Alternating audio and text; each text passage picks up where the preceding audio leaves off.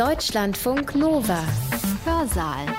Heute mit Katja Weber. Schön, dass ihr wieder dabei seid. Und ein großes Glück für euch, denn der Hörsaal heute zeigt auf umwerfende Art und Weise, was Geschichtswissenschaft leisten kann.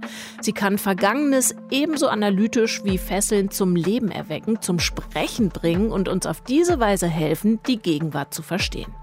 Wenn ihr euch zum Beispiel fragt, wieso die Nachfahren eines abgedankten Kaisers die deutsche Öffentlichkeit und die Museumslandschaft seit Sommer 2019 darüber diskutieren und streiten, ob die Familie Hohenzollern Rückgabeansprüche hat an den deutschen Staat, dann werdet ihr im Folgenden Antworten finden.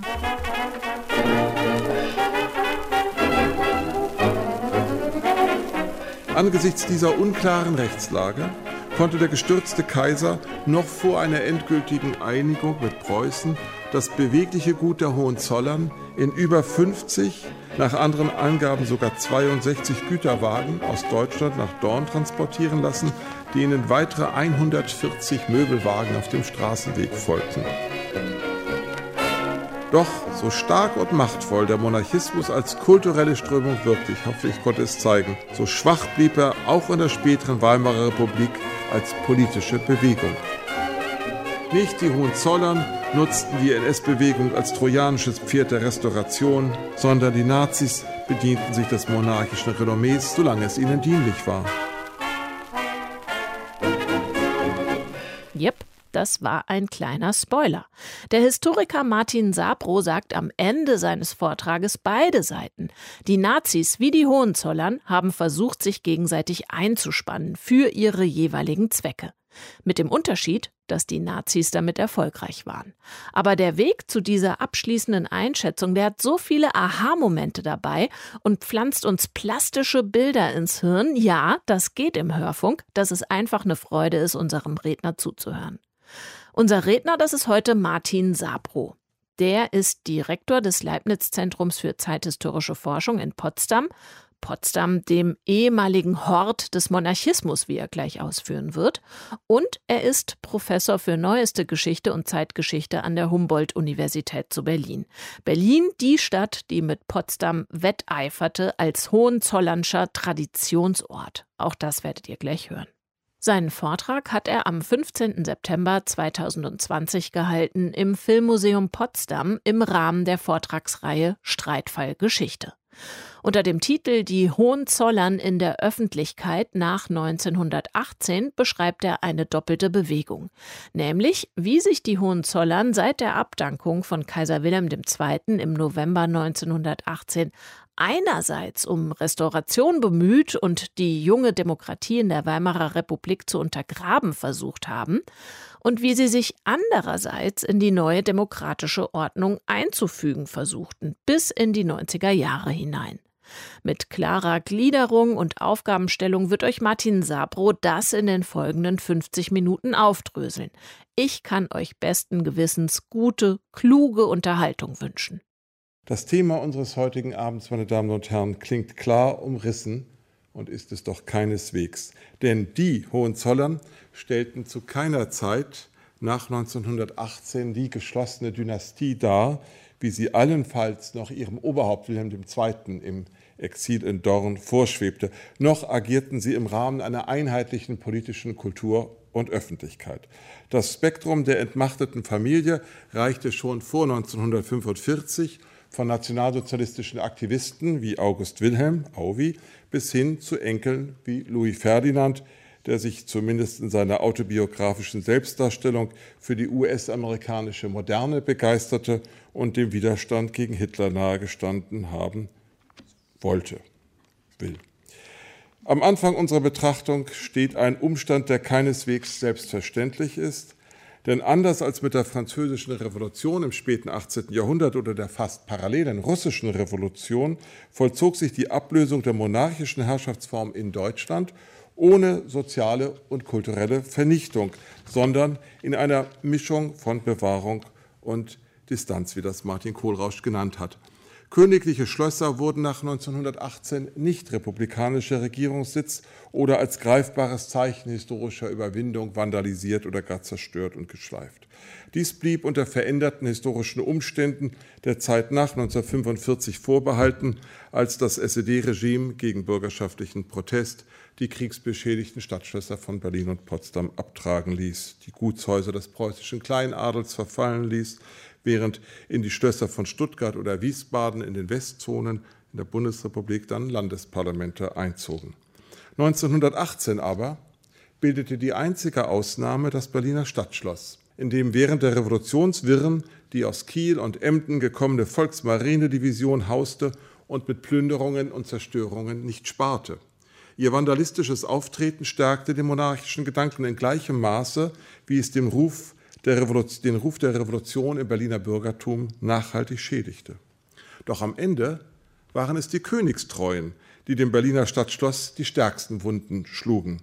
An den Weihnachtstagen 1918 begannen von Potsdam herangeschaffte Truppen des geschlagenen Heeres das Schloss in einem ersten Aufblitzen der Gegenrevolution mit schwerem Geschütz in Schutt und Asche zu legen, bis die hinzuströmende Bevölkerung Berlins die Kampfhandlungen unterbanden und so mit der demokratischen Revolution auch das vordemokratische königliche Schloss schützten.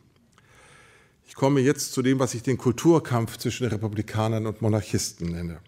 Verworren und verschlungen, das war das Motto, mit dem ich hier diesen Intro jetzt eigentlich versehen hatte. Verworren und verschlungen entwickelte sich das Verhältnis zwischen den Hohenzollern und der Gesellschaft in der Weimarer Zeit auch weiterhin. Dabei gilt, ungeachtet einzelner Legitimationskrisen des Wilhelminischen Kaiserreichs, wie etwa im Zuge der Daily Telegraph-Affäre 1908, konnte sich der Monarchismus als abgegrenzte politische Haltung erst dann voll ausbilden, als die monarchische Ordnung mit der Novemberrevolution ihre Selbstverständlichkeit verloren hatte. Daraus gingen in den 14 Jahren der ersten Deutschen Republik zwei gegeneinander laufende Linien hervor. Die eine markiert die allmähliche Einebnung des grundsätzlichen Gegensatzes zwischen republikanischer und demokratischer Welt republikanischer und monarchischer Welt und die zunehmende Integration der entmachteten Kaiserfamilie in die bürgerliche Gesellschaft. Die andere Linie hingegen beschreibt im Kontrast dazu die Herausbildung und Festigung eines monarchischen Gegenmilieus, das sich um restaurative Inseln wie das holländische Exil in Dorn, die Person des Kaisersohnes Wilhelm, den medialen Preußenkult Otto Gebühr oder die Traditionspflege einer ganzen Stadt namens Potsdam herum kristallisierte. Schon zum ersten Kaisergeburtstag, wie man am, zum 27. Januar vor dem zu sagen pflegte, am, zum ersten Kaisergeburtstag nach der Novemberrevolution hatte die starke monarchistische Strömung im deutschen Bürgertum ihre Sprache wiedergefunden und meldete ihre restaurativen Ansprüche mit markanter Geste an. Ich zitiere einmal aus der Presse. Wir leben in einer sogenannten sozialistischen Republik, aber wert und lieb sind uns die alten deutschen Farben schwarz, weiß, rot. Und wir träumen den Traum von dem heimlichen Kaiser, bis dieser Traum, wir legen uns auf die Person des jetzigen Kaisers wirklich nicht fest, wenn wir ihm auch eine Heimat in der Heimat wünschen, wieder seine Erfüllung findet. Wir stellen diese Scheinregierung, diese Scheingeltung unserer Zeit, das Bekenntnis zu Kaiser und Reich entgegen und warten auf den Tag, auf den Tag, da dem deutschen Volk und dem deutschen Reiche wieder ein deutscher Kaiser beschieden sein wird. Das war die Deutsche Tageszeitung vom 27. Januar 1919 um die in unterschiedlicher Stärke monarchistisch ausgerichteten Rechtsparteien, besonders die Deutsche Nationale Volkspartei, etwas weniger die DVP, Deutsche Volkspartei, herum, bildete sich mit der von Ernst Trölsch sogenannten Welle von Rechts im Laufe des Jahres 1919 eine Vielzahl von Gruppierungen und Vereinen heraus, die sich der monarchistischen Traditionspflege entweder programmatisch verschrieben, wie der Bund der Aufrechten, der Bund aufrechter Monarchisten, die kaisertreue Jugend oder in ihrer politischen Ausrichtung einer Erneuerung der Monarchie vorarbeiteten, wie insbesondere der Frontsoldatenbund Stahlhelm und sein Gegenstück, der 1923 gegründete Luisenbund, der sich unter Führung der ehemaligen Kronprinzessin Cecilie zu einem der größten Frauenvereine der Weimarer Republik, 200.000 Mitglieder und prononciert royalistischer Ausrichtung entwickelte. Zum besonderen Kristallisationsort eines restaurativen Monarchiegedankens, der dem republikanischen Staatswesen nicht den geringsten Kredit gewährte, avancierte in den Weimarer Jahren mit Potsdam die Stadt, die von den Hohenzollern geprägt war wie keine andere und mit Berlin um den ersten Rang als monarchischer Traditionsort und als Hohenzollernsche Grablege wetteiferte. Welche Rolle die Stadt in dieser Hinsicht in der Weimarer Zeit spielte, trat insbesondere bei der Beisetzung der am 11. April 1921 in Dorn verstorbenen und nach Potsdam überführten Ex-Kaiser, nein, Kaisergattin muss ich sagen, Kaisergattin Auguste Victoria, trat es zutage, die sich in der Bevölkerung deutlich größerer Beliebtheit erfreut hatte als der Kaiser selbst. Sie hatte vor ihrem Tod den Wunsch geäußert, in Deutschland begraben zu werden, und schon Monate zuvor hatten dazu Preußen und das Reich angesichts des zu erwartenden Aufeinanderpralls von monarchischer und republikanischer Gedenkkultur Position bezogen. Während die preußische Regierung lapidar mitteilte, dass sie keine Beileidskundgebung beabsichtige, wurde auf Reichsebene der Beschluss gefasst, Zitat, dass die Reichsregierung durch ein Telegramm des Herrn Reichskanzlers an den Prinzen Eitel Friedrich ihrem Beileid Ausdruck geben, an der Beisetzungsfeierlichkeit aber nicht teilnehmen solle. In krassem Gegensatz zur absichtsvollen Kühle der staatlichen Institutionen stand zur Beerdigung der Kaisergattin die Bewegung in der Gesellschaft. Eine Völkerwanderung, registrierte die Vossische Zeitung, ergoss sich am 19. April 1921 über den Potsdam und den Weg, den der von Geistlichkeit und Generalität gerahmte Trauerzug nahm, mit dem der Katafalk vom Kaiserbahnhof Wildpark in den antiken Tempel vor dem neuen Palais im Park Sanssouci überführt wurde. Ex-Kaiser und auch Kronprinz waren in ihrem Exil in Holland festgehalten. Aber an ihrer Stadt säumten Hunderttausende die Straßen und bildeten ein überwältigendes Ehrenspalier ergriffen salutierender Massen, deren feierlichen Abschiedsgruß an die wegen ihres karitativen Engagements immer noch populäre Ex-Kaiserin die Wochenschau mit huldigenden Untertiteln in die Welt trugen. Ich habe es Ihnen gezeigt, die Angehörigen des Hauses Hohenzollern und die anderen Fürstlichkeiten, zeigte der Film. Auf seinem Weg nach Potsdam hatte der aus drei Wagen bestehende Trauerzug ab der holländisch-deutschen Grenze an jeder größeren Bahnstation Ehrungen empfangen, die Anklänge an den Brautzug Marie Antoinettes von der Wiener Hofburg zu Ludwig XVI. nach Versailles 150 Jahre zuvor wachrief. Ich zitiere einmal aus der Vossischen Zeitung, die nun nicht kaiserinnenfreundlich war.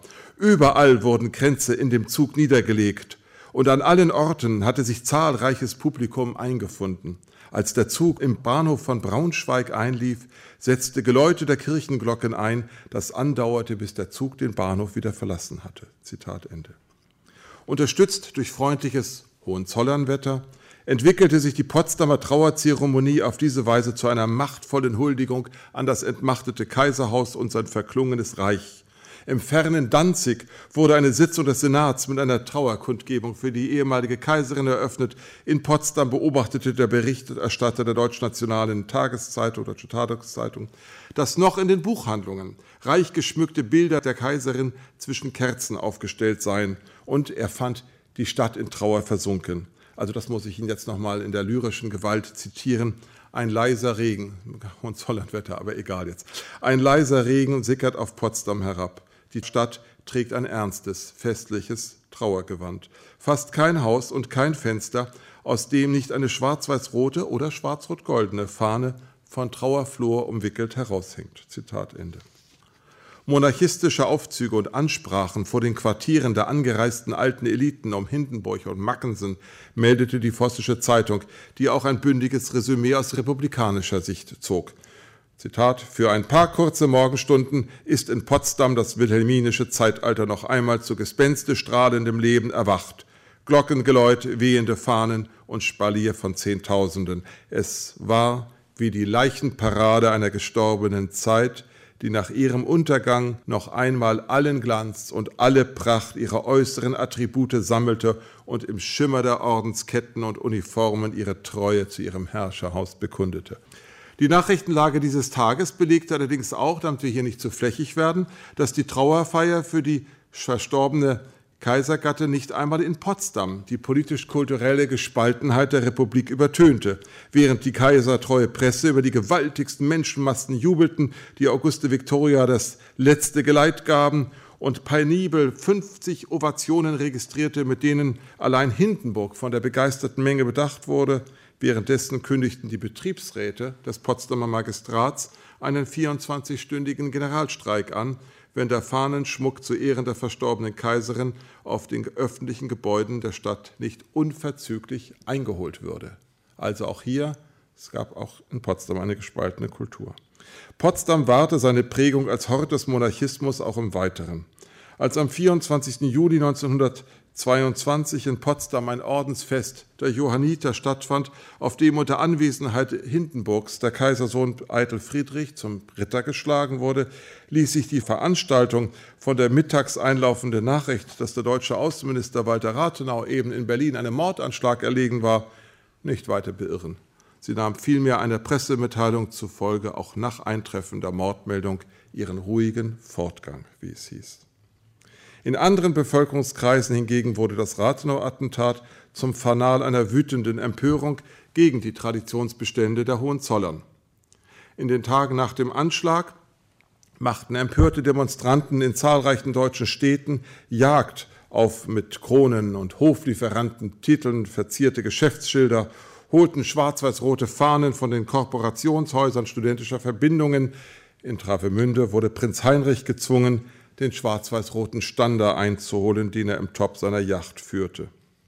Ein besonders hitziger Kulturkampf entbrannte nach den Attentaten der frühen Weimarer Republik um das in Straßennamen und Platzbezeichnungen bewahrte Erinnerungsinventar an die Hohenzollernherrschaft. Im Reichstag verlangte die Linke, USPD und KPD, ich zitiere, die Hoheitszeichen des alten Regimes aus dem Reichstag zu entfernen was insbesondere das Standbild Wilhelms I. in der Wandelhalle betraf, das nach Vermittlung durch Reichstagspräsident Paul Löbe für die Trauerfeier Rathenau immerhin verhüllt wurde. Im Kölner Rathaus kam es zu einem Skandal, als die Stadtverordnetenversammlung über den sozialdemokratischen Antrag beriet, den dortigen Kaiser Wilhelmring und Hohenzollernring in Walter Rathenau Ring bzw. Matthias Erzberger Ring umzutaufen. Nachdem Abgeordnete der Linken tätlich gegen ihre Kollegen von der Rechten, die den Antrag ablehnten, vorgegangen waren, musste die Sitzung abgebrochen werden. Auch in anderen Städten verbanden die Vorstöße zur Ehrung der ermordeten demokratischen Politiker im Straßenbild mit der beantragten Umbenennung das Ziel, die öffentliche Erinnerung an die Kaiserzeit zurückzudrängen. Und sie setzten das Bemühen fort, den Kampf gegen die Feinde der Republik durch Eliminierung der monarchischen Traditionen zu führen. Allerdings verebbte, verebbten diese Säuberungswellen auch bald wieder oder brachen sich am örtlichen Widerstand bürgerlicher Mehrheiten. In Berlin scheiterte sogar die zunächst als selbstverständliche Verpflichtung betrachtete Unbenennung der schicksalhaften Königsallee in Grunewald, in der Rathenau ermordet worden war, weil die bezirkliche Öffentlichkeit in diesem Straßennamen fälschlich nicht den Bankier Felix Königs, übrigens Großvater von Tom Königs, dem Tupamaro-Spender, nicht den Bankier Felix Königs sah, sondern die Hohenzollern geehrt fand. In der Berlin-Wilmersdorfer Bezirksverordnetenversammlung führte der Umbenennungsantrag mehrfach zu wüsten Tumulten und es vergingen vier Jahre bis 1926 schließlich für wenige Jahre eine neu gebaute Seitenstraße der Königsallee auf den Namen Rathenauallee getauft wurde, während die Grunewalder Königsallee ihren Namen durch alle historischen Umschwünge bis heute bewahrt hat. Ich komme zu einem weiteren Punkt, neben dem allgemeinen Kulturkampf jetzt das Pekuniäre, die Vermögensauseinandersetzung. Während auf der einen Seite Monarchismus und Republikanismus ihre Fäden austrugen, schritt auf der anderen Seite eine allmähliche Integration der Hohenzollern und ihres Erbes in die neue Ordnung voran. Für diese Integration erbrachte der neue Staat enorme Vorleistungen, während die entmachtete Herrscherfamilie mit ihrem exilierten Oberhaupt rhetorisch unbeirrt, ich zitiere, die Entfachung der großen nationalen Bewegung mit dem Ziel der Wiederherstellung der Monarchie beschwor und sich eher ungewollt und hinterrücks zur Anpassung an die neuen Verhältnisse gedrängt, teils gezwungen sah. Während der Novemberrevolution hatte der Rat der Volksbeauftragten nicht zuletzt aus Sorge vor alliierten Reparationsforderungen eine entschädigungslose Enteignung der deutschen Fürstenhäuser gescheut und die preußische Regierung beispielsweise die Apanagen für die Kaisersöhne lediglich um 25 Prozent gekürzt, ansonsten aber weiterlaufen lassen und bis Sommer 1919 sogar aus der Staatskasse finanziert. Anders als in Österreich, wo das Vermögen der Habsburger mit Ausnahme eines kleinen Teils zugunsten der Kriegsopfer enteignet wurde, betrachtete man in Deutschland die Vermögensauseinandersetzung nicht als politische, sondern als rechtliche Frage. Eine Ausnahme. In Sachsen-Gotha wurde das Fürstenvermögen entsprechend einer Forderung der Arbeiter- und Soldatenräte im Juli 1919 umstandslos eingezogen, was das Reichsgericht 1925 übrigens ungeachtet öffentlichen Protestes rückgängig machte. Also rechtlich und nicht politisch. Aber wie soll das gehen? Eine rechtlich fundierte Unterscheidung ließ sich im Fall von Fürstenhäusern nicht leicht treffen, deren Besitz in die Zeit vor der Trennung von Staat und Herrscher zurückreichte und die neben Privatvermögen einerseits, Staatsvermögen andererseits auch noch über ein drittes verfügten, ein sogenanntes Hausvermögen in Gestalt von Kunstschätzen und landwirtschaftlichen Domänen, das sogenannte Hausgut, die im Fall von Mecklenburg-Strelitz etwa über die Hälfte der Landesflächen ausmachte und deren Kompensation auch im Falle Sachsens die Staatskasse schlicht gesprengt hätte, wie Ministerpräsident Zeigner im Sächsischen Landtag eingestand. Angesichts dieser unklaren Rechtslage konnte der gestürzte Kaiser noch vor einer endgültigen Einigung mit Preußen das bewegliche Gut der Hohenzollern in über 50, nach anderen Angaben sogar 62 Güterwagen aus Deutschland nach Dorn transportieren lassen, denen weitere 140 Möbelwagen auf dem Straßenweg folgten. Während in anderen Ländern des Deutschen Reiches in den Folgejahren eine gütliche Einigung erfolgte, wie sie etwa in der Gründung des Wittelsbacher Ausgleichsfonds 1923 zum Ausdruck kam, blieb die Vermögensauseinandersetzung im Fall der Hohenzollern lange strittig, nachdem erst Preußen einmal und dann die Hohenzollern zum anderen Mal den jeweils vorgelegten Einigungsvorschlägen widersprochen hatten. Ein neuer Vergleichsentwurf von 1925 sprach dem Haus Hohenzollern etwa drei Viertel des umstrittenen Grundbesitzes zu und führte auf Reichsebene zu einem von der KPD initiierten Volksbegehren zur Enteignung der Fürstenvermögen, dem sich widerstrebend auch die SPD anschloss. Das Volksbegehren zeitigte durchschlagenden Erfolg, nicht nur in der Arbeiterschaft, interessanterweise, sondern auch in katholischen und liberalen Kreisen war das Enteignungsbegehren anders als beispielsweise in Bayern hier und in Ostelbien auf der anderen Seite sehr populär. Überraschen konnte die verbreitete Empörung gegen die Fürstenentschädigung im Übrigen aber nicht. Denn der Kompensationsanspruch der ehemals regierenden Fürsten stach grell gegen die kümmerlichen Unterstützungsgelder für Millionen von Kriegsopfern ab und ließ sich leicht als eklatantes Gerechtigkeitsproblem angreifen. Ein daraufhin eingebrachter Gesetzentwurf zur entschädigungslosen Enteignung scheiterte jedoch an der bürgerlichen Mehrheit im Reichstag und führte in dramatisch aufgeladener Stimmung zu einem Volksentscheid, zur Initiierung eines Volksentscheids, der allerdings am 20. Juni 1926 eben nur eine relative und nicht eine absolute Mehrheit erreichte. Damit blieb diesem Volksentscheid, ungeachtet der überwältigenden Zustimmung der abgegebenen Stimmen, der Erfolg versagt. Denn zuvor hatte Hindenburg, der als Präsident offen Partei für die Fürstenseite ergriffen hatte, das eingebrachte Gesetz als verfassungsändernd eingestuft und damit an eine absolute Mehrheit der Ja-Stimmen gebunden und zu ihr fehlten in der Auszählung dann 4,5 Millionen Stimmen.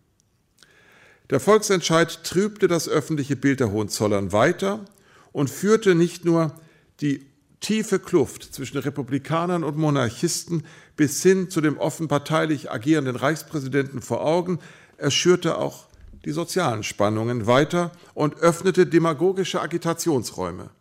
So sprach sich etwa Hitler zur nachhaltigen Irritation seiner Weggefährten vom Schlage Goebbels gegen eine Fürstenenteignung aus und forderte statt der Fürsten doch besser die Juden zu enteignen. Dennoch ordnet sich auch der gescheiterte Volksentscheid in eine Linie ein, die auf die zunehmende Integration der vormals regierenden Regier Fürstenhäuser in den rechtlichen und dann auch politischen Rahmen der Republik zielte.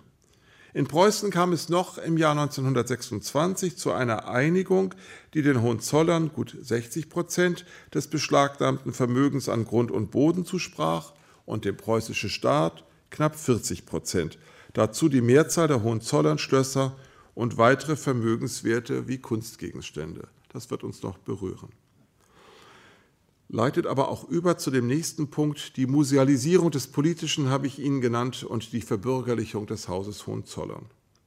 Denn der Vergleich bildete tatsächlich die Grundlage für eine allmähliche Musealisierung des Politischen.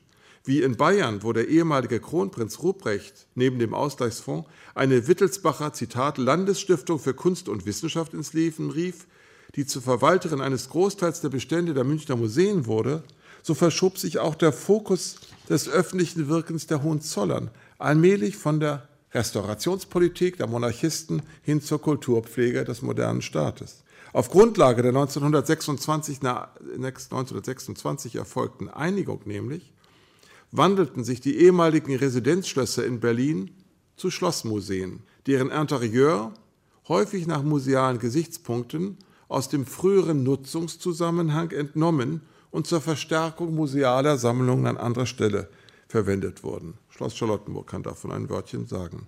Diese museale Nachnutzung stellte, wie Mark Schalenberg argumentierte, sozialpsychologisch gleichsam ein abfederndes Versöhnungsangebot dar, das mit der historischen Verortung der Hohenzollern-Dynastie auch die Möglichkeit zur betrachtenden Distanzierung von der einstigen Macht einer verblichenen Fürstenherrschaft bot. Und das galt namentlich für eine besondere Erbschaft der Monarchie, nämlich das sogenannte Hohenzollern-Museum. Maßgeblich durch den späteren Hundertagekaiser Friedrich III. gefördert war nach der Reichseinigung im Berliner Schloss Montbijou ein Dynastiemuseum zur Verehrung des Hohenzollernhauses entstanden, das den Untertanen das Bild eines volksnahen, aber heroischen Herrschergeschlechtes nahebringen sollte. Wir kennen die Ingredienzien, also Tabakdose, die Kugel, die stecken geblieben ist und so weiter. Also ich bin jetzt bei Friedrich II. gewesen. Über das im Herbst 1918 noch vor Ausbruch der Revolution geschlossene Dynastiemuseum bestimmte nun der Einigungsvertrag, dass das Museum im Eigentum der Hohenzollern bleibe, aber unter staatlicher Obhut weiter betrieben werde und auch die den Hohenzollern gehörigen Sammlungsgegenstände präsentieren solle. Mit anderen Worten, die Hohenzollern wollten ihr Privatmuseum auf Staatskosten als Mittel der öffentlichen Meinungsbildung im monarchischen Sinne genutzt wissen. Und der preußische Staat ließ sich darauf ein. Was zunächst wie eine staatliche Demutsgeste wirkte oder sich darstellte, entpuppte sich allerdings als eine weitblickende demokratische Perspektive, weitblickende Entscheidung. Denn unter der Regie seiner unabhängig agierenden Direktoren entwickelte sich das Familienmuseum der Hohenzollern zu einer außerordentlichen Stärkung der nationalen Museumslandschaft. Die neu gestalteten Räume wurden Zug um Zug ihrer patriotischen Pietät, wie man das nannte, entkleidet und über das Privatleben der Hohenzollern-Familie erfuhren die in das Museum strömenden Besucher kaum noch etwas, dafür umso mehr von der höfischen Wohnkultur des 18. und 19. Jahrhunderts. Vergleichbare Schritte zu dem, was ich die dynastische Abrüstung nennen würde, taten auch die Mitglieder, das personelle Inventar des entmachteten Kaiserhauses, nur dass es in diesem Falle Zug um Zug von der sozialen Machtverkörperung, Majestät brauchen Sonne, zur familiären Privatisierung führte. Schon der fest auf seine Rückkehr hoffende Ex-Kaiser präsentierte sich im Exil weniger als restaurationsbeflissener Ränkeschmied und Herold der Gegenrevolution, sondern vorzugsweise als Privatier, dessen größte Passion das Holzhacken war und der seine Sägeleistung gern zur Schau stellte. Wir sind nochmal die Masten bei Auguste Victorias Beerdigung. Hier einzelne Eindrücke des Kampfes um die Fürstenenteignung die ich vergessen hatte, Ihnen vorhin zu zeigen, nebst einer Demonstration und noch einer. Das ist der Sägeplatz. Ich glaube, ich habe noch ein zweites Sägebild. Delegationen aus dem Reich besuchten den Kaiser und er zeigte sich ihnen gerne bei einem Punsch oder einem Tee in vertrauter Umgebung. Vertraut ist das Kiefernholz, also da sehen wir den Ex-Kaiser. Der frühere Kronprinz Wilhelm wiederum trat in der Öffentlichkeit bevorzugt als Sportenthusiast und Lebemann in Erscheinung. Der Kronprinz in Zoppot beim Tennisturnier. Prinz Oskar wiederum gab sich betont als Privatmann, der, wie er sagte, seine Freunde nicht nach dem Gotha aussuche, also nach dem Adelskalender. In der nächsten Generation führte der Kaiserenkel Louis Ferdinand die individualisierende Abkehr von einem monarchischen Lebensentwurf schon im Titel seiner Memoiren vor und betonte, dass er sich nach der Entmachtung der Hohenzollern in Potsdam wie in einem der Mausoleen gefühlt habe, in denen, Zitat, meine Vorfahren beigesetzt waren. Der goldene Käfig aus kaiserlichen Tagen, so Louis Ferdinand weiter, hatte lediglich einer freiwilligen Abschließung Platz gemacht. Meine Familie war sozusagen in den, in den Ruhestand getreten. Sie hatte die neue Situation de facto hingenommen, jedoch nicht de jure anerkannt. Er selbst, Zitat Ende, er selbst hingegen bemühte sich in der Weimarer Zeit, dem überkommenen königlichen Lebensstil einen zeitgemäßen, bürgerlichen entgegenzusetzen zitiere abermals, mit jugendlicher Übertreibung und Ausschließlichkeit kehrte ich der Vergangenheit den Rücken. Jeden historischen Hintergrund suchte ich in meinem bürgerlichen Leben auszulöschen. Zitat Ende. Eine Haltung, die ihm nach eigener Auskunft auch in Ostpreußen während der Nazizeit zugute kam. Noch einmal Zitat. Äußerlich waren unsere Beziehungen zu den NS-Behörden korrekt. Sie betrachteten mich als einen verhältnismäßig harmlosen Bürger, Bürger, der ganz in seinem Familienleben aufging und nicht nur gegen den Nationalsozialismus, sondern gegen Politik überhaupt gleichgültig war. Dies der Abschnitt zur Musealisierung des politischen Verbürgerlichung der Dynastie. Jetzt das Gegenbild, die Rückkehr der Hohenzollern auf die politische Bühne. Denn die allmähliche Integration des Hauses Hohenzollern in die bürgerliche Gesellschaft der Zeit nach 1918 bildet nur die eine Seite der Medaille. Denn neben dem kulturellen Monarchismus, der mit der Kraft des Faktischen eingehegt und allmählich überformt wurde, wirkte in der Weimarer Republik auch ein politischer Monarchismus, der seine starken Bastionen im Beamtentum wie in der Reichswehr hatte oder hätte zur Geltung bringen können, um gezielt auf die Abschaffung der Weimarer Ordnung hinzuarbeiten. Mit der Rückübersiedlung des ehemaligen Kronprinzen nach Deutschland wurde die politische Bühne Weimars zudem seit Ende 1923 um einen Akteur ergänzt, der die vielen unterschiedlichen Monarchiehoffnungen auf ein wenigstens in Umrissen erkennbares Volkskönigtum bündelte und vor allem den stärksten Mangel jeder legitimistischen Restaurationspolitik beseitigte. Im Gegensatz zu seinem in Dorn festgehaltenen Vater stand Wilhelm Junior als Kronprätendent im Wartestand politisch zur Verfügung.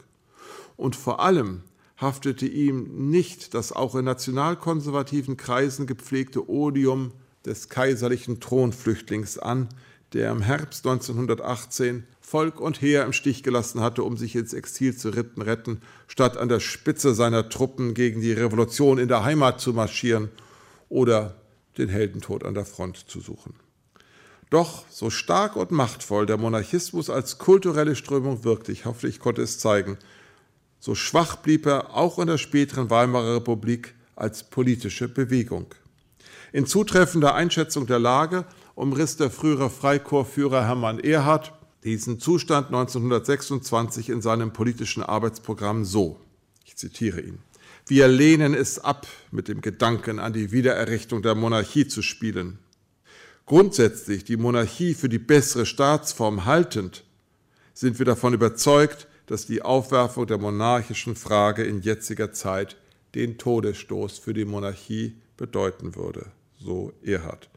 Erst 1970 erfuhr die Öffentlichkeit auch, dass Reichskanzler Heinrich Brüning ausweislich seiner posthum erschienenen Memoiren insgeheim auf die Wiedereinführung der Monarchie hingearbeitet haben wollte, was allerdings nicht einmal seine engsten Mitarbeiter bestätigen konnten und in der Forschung heute als unglaubwürdige Selbstrechtfertigung eines Weimarer Totengräbers bewertet wird. Zudem hatte der frühere Kronprinz und, wie man ihn nannte, frische Lebemann, Wilhelm Junior, nicht die Statur, um das von seinem Vater hinterlassene politische und symbolische Vakuum zu füllen, wenngleich die Rolle, die er in der Spätphase der Weimarer Republik spielte, bis heute in der Forschung umstritten ist. Ihre Bewertung, ihre Bewertungsfrage berührt über die historische Einordnung hinaus eine politisch und vermögensrechtlich, wie wir alle wissen, immer noch aktuelle Frage.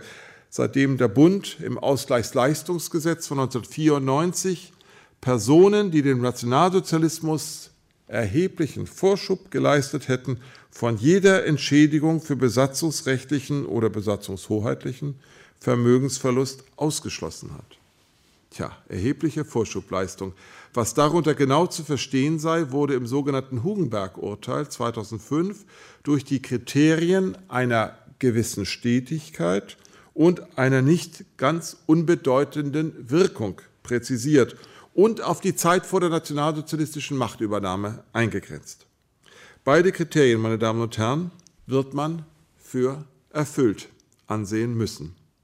Der ehemalige Kaiser erläuterte seinem Enkel Louis Ferdinand 1932 in einem Schreiben, dass er Hitler unterstütze, weil seine Bewegung nationale Energie verkörpere, die uns Deutsche wieder aufwärts führen werde. Sein Sohn Wilhelm wiederum warb nicht erst nach dem nationalsozialistischen Machtantritt in den USA für eine Anerkennung Hitlers als Retter der zivilisierten Welt. Schon 1928 hatte er den italienischen Faschismus als eine fabelhafte Einrichtung gerühmt, die mit genialer Brutalität, mit Stumpf und Stiel Sozialismus, Kommunismus, Demokratie und Freimaurerei ausgerottet habe. Folgerichtig protestierte Wilhelm Junior bei Reichswehrminister Wilhelm Gröner im April 1932 energisch gegen das von der Reichsregierung verfügte Verbot von SA und SS, das ein wunderbares Menschenmaterial zerschlage und er sondierte in derselben Zeit auf Schloss Sizilienhof eine Machtteilung mit Hitler, falls er sich selbst für die Wahl zum Reichspräsidenten zur Verfügung stellen werde.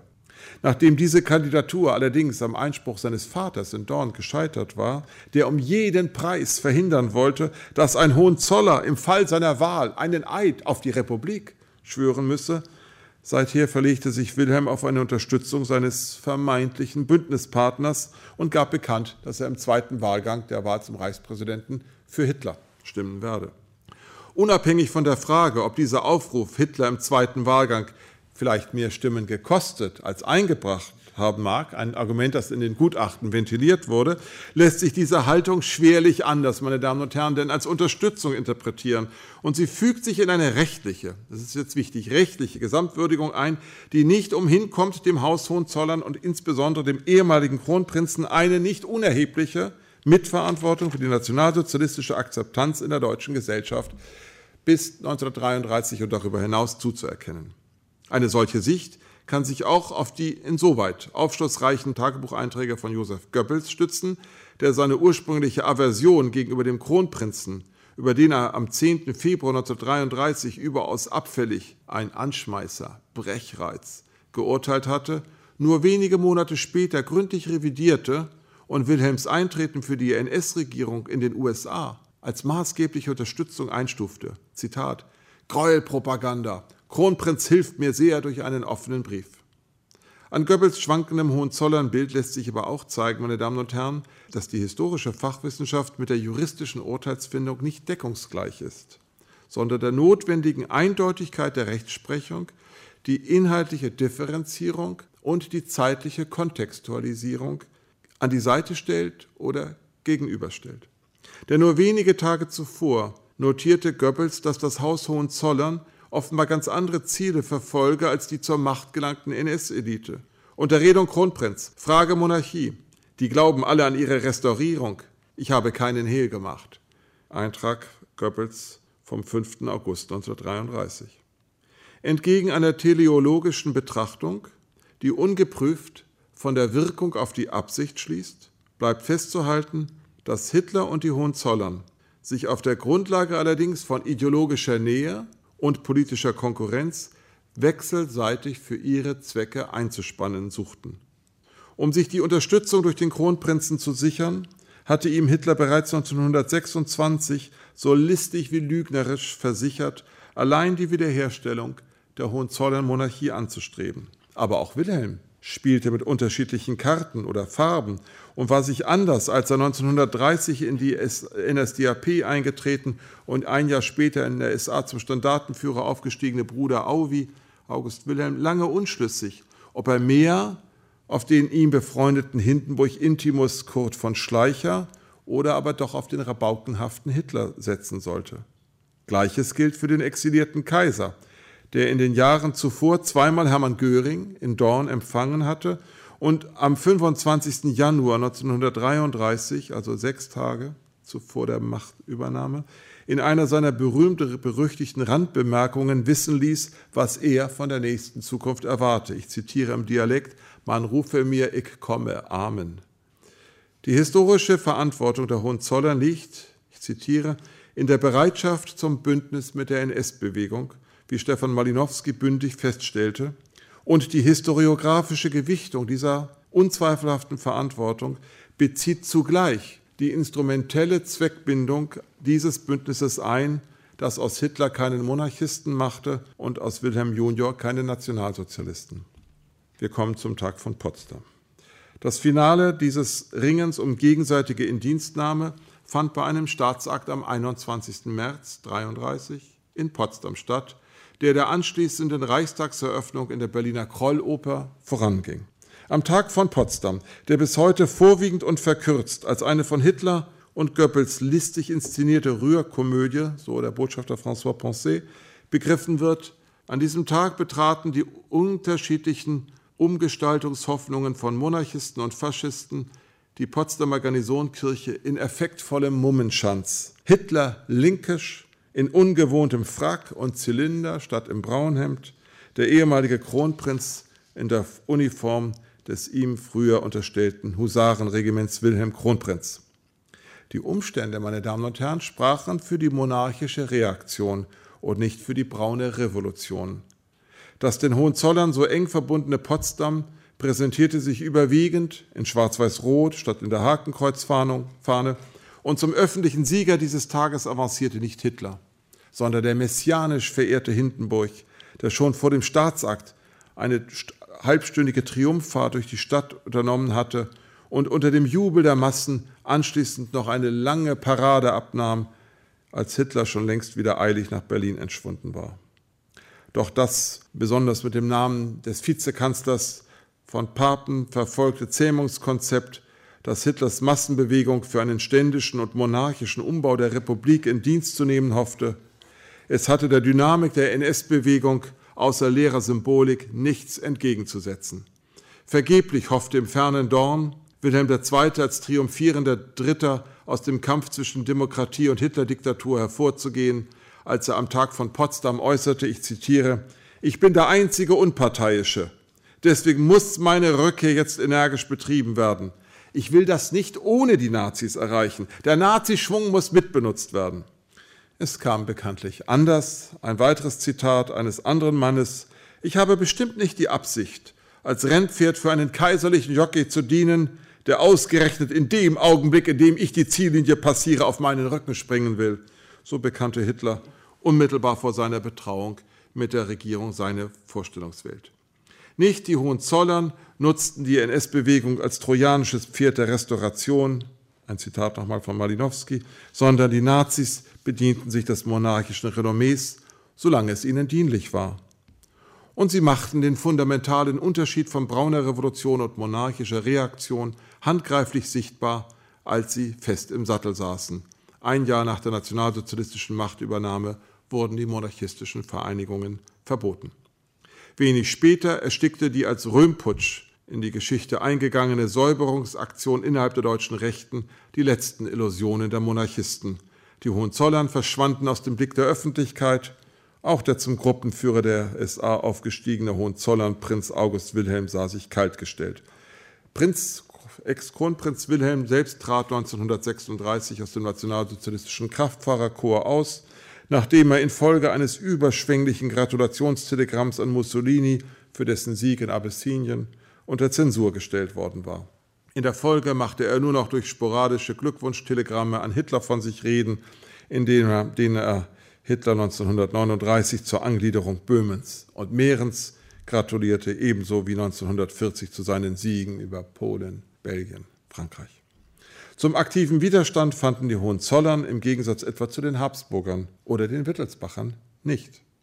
Einzig Louis Ferdinand ließ sich, folgt man seinen Memoiren, seit 1939 passiv in die Planungen des militärischen Widerstands einbinden und zeigte sich 1943 sogar bereit, für den Fall eines Regimesturzes als Kronprätendent zur Verfügung zu stehen, sofern sein Vater dem zustimme, also Kronprinz Wilhelm, Ex-Kronprinz. Der aber erklärte, sich allen derartigen Bewegungen ferngehalten zu haben und erriet dies auch seinem Sohn, der in der Folge auch nicht in das Attentat vom 20. Juli 1944 involviert war.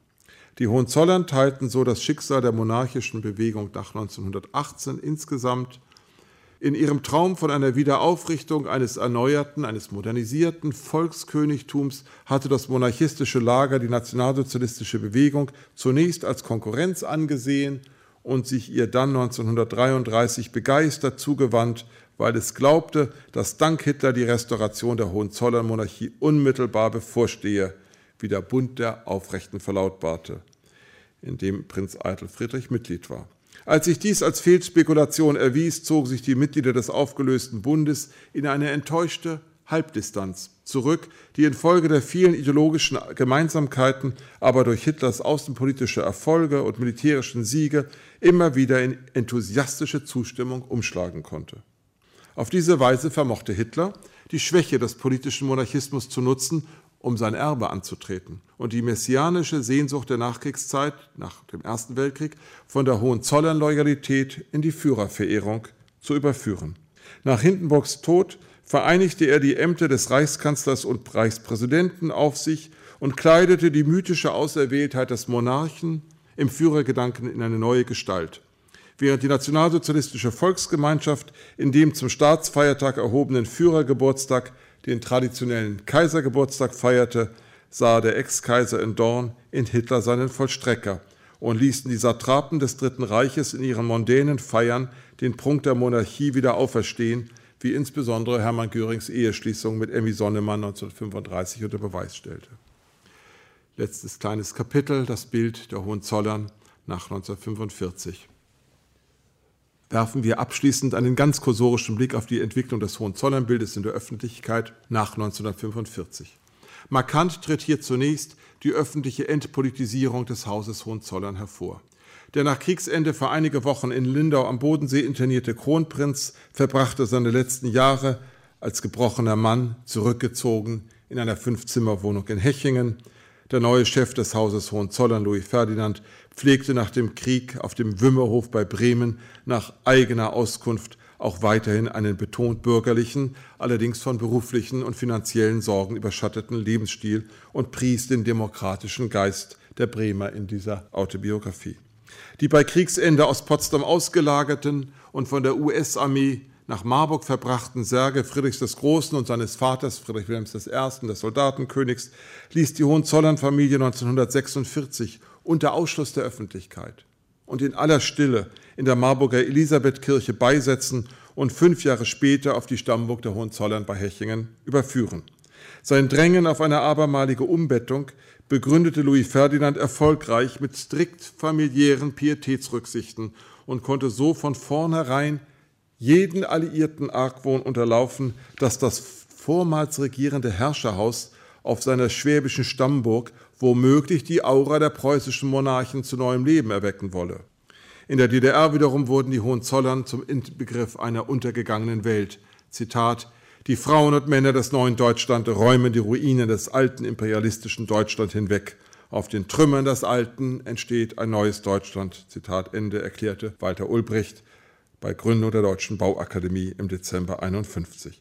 Zahlreiche Hohenzollernbauten wie die Stadtschlösser Berlin, Potsdam, Schwedt wurden beseitigt, andere Zeugnisse dem öffentlichen Blick entzogen, wie das Reiterstandbild Friedrichs des Großen oder ihres monarchischen Bezuges entkleidet, wie die Lindenoper, die nach ihrer Neueröffnung nicht mehr an Fridericus Rex, Apollini et Musis erinnerte, sondern Deutsche Staatsoper Oper genannt wurde. Ganz mochten aber beide Deutschländer nicht des Glanzes der monarchischen Vergangenheit entraten. In der Bundesrepublik wurde Louis Ferdinand in monarchistischen Kreisen 1954 als Gegenkandidat zu Theodor Heuss für die Neuwahl des Bundespräsidenten gehandelt und erhielt in der Bundesversammlung tatsächlich genau eine von 1018 Stimmen. Seine Memoiren fanden aber in zwei Versionen und mehreren Auflagen breite Leserschaft. Und bei einer Abstimmung unter den Lesern der bekannten Wochen illustrierten Quick wünschten sich 39,8 Prozent der Leser Louis Ferdinand als nächsten Bundespräsidenten und Nachfolger Heinrich Lübkes. Heinrich Lübke allerdings. Bei einer Umfrage der Bild-Zeitung sollen es sogar 55,6 Prozent gewesen sein. Weit abgeschlagen rangierte in diesen Umfragen Richard von Weizsäcker, der eine halbe Generation später selbst als Bundespräsident mit der Aura eines Ersatzmonarchen und Bundeskönigs, wie es zu seinem Tode hieß, ausgestattet wurde. Aber auch in der unter Honecker nach breiterer historischer Legitimation suchenden DDR zogen die Hohenzollern neues Interesse auf sich. Gedeckt von einer Neubestimmung des Verhältnisses von Erbe und Tradition verfügte Honecker 1980 die Wiederauferstellung des reitenden Preußenkönigs Friedrich unter den Linden. Und mit einem einverstanden, aber diskret, ich weiß, dass der Chef des Hauses nicht dafür ist, EH, Zitat Ende, und mit diesem Ausweis mandatierte er 1987 seinen Emissär Hans Benzin bei Louis Ferdinand für eine atemberaubende geschichtspolitische Wolte zu werben – die Rückführung der Preußensage von Hechingen nach Potsdam. Benzin wandte alle List an, um den Chef des Hauses Hohenzollern davon zu überzeugen, dass ausgerechnet das SED-Regime berufen sei, das bislang missachtete Testament des großen Königs zu erfüllen, nämlich die Beisetzung am Fuße von Schloss Sanssouci. Obwohl der anfänglich abwehrende Louis Ferdinand sich zunehmend für die Idee erwärmen ließ, für die Honecker mit einer Einladung zum Besuch der preußischen Städte, Städten in der DDR warb an Louis Ferdinand und seiner kaiserlichen Hoheit, wie er genannt wurde dort in der DDR, sogar ein Wohnrecht in Schloss Sizilien anbot, trotzdem kam das Unterfangen bis zum Untergang des SED-Staates nicht zustande. Aber auf der von Honecker gebahnten Spur schritt am Ende Helmut Kohl.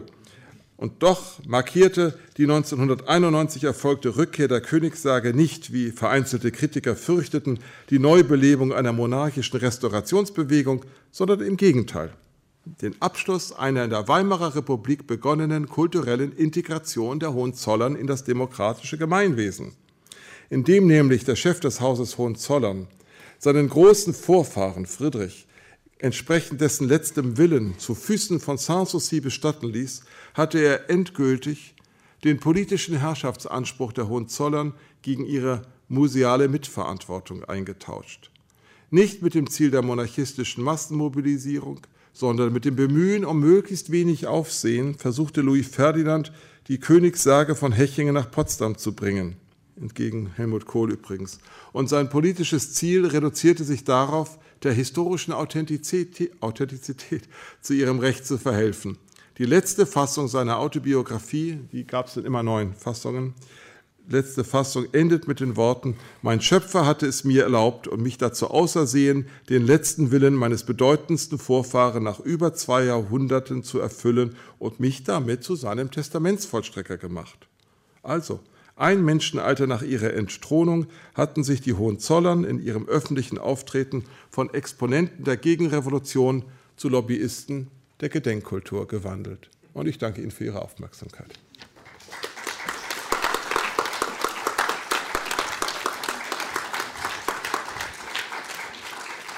Also mich würde es ja nicht wundern, wenn ihr jetzt massenhaft anfangt, Geschichte zu studieren nach diesem Vortrag. Das war der Historiker Martin Sabro und sein Vortrag Die Hohenzollern in der Öffentlichkeit nach 1918, den er am 15. November 2020 im Filmmuseum Potsdam gehalten hat. Nach diesen Ausführungen verstehe ich die Verhandlungen zwischen den Nachfahren der hier genannten Hohenzollern und der Bundesrepublik als nachgeholte Auseinandersetzung, die sich aus dieser eingangs benannten doppelten Bewegung ergibt zwischen Konterrevolution und Integration. Wenn ihr jetzt weitere ausgezeichnete Vorträge sucht zu allen möglichen Bereichen der wissenschaftlichen Forschung, ihr findet sie auf deutschlandfunknova.de slash Hörsaal. Dort rumzustöbern lohnt sich immer. Vielen Dank fürs Zuhören und fürs Mitdenken und bis bald im Hörsaal. Katja Weber sagt Tschüss. Deutschlandfunk Nova. Hörsaal. Samstag und Sonntag um 18 Uhr. Mehr auf deutschlandfunknova.de.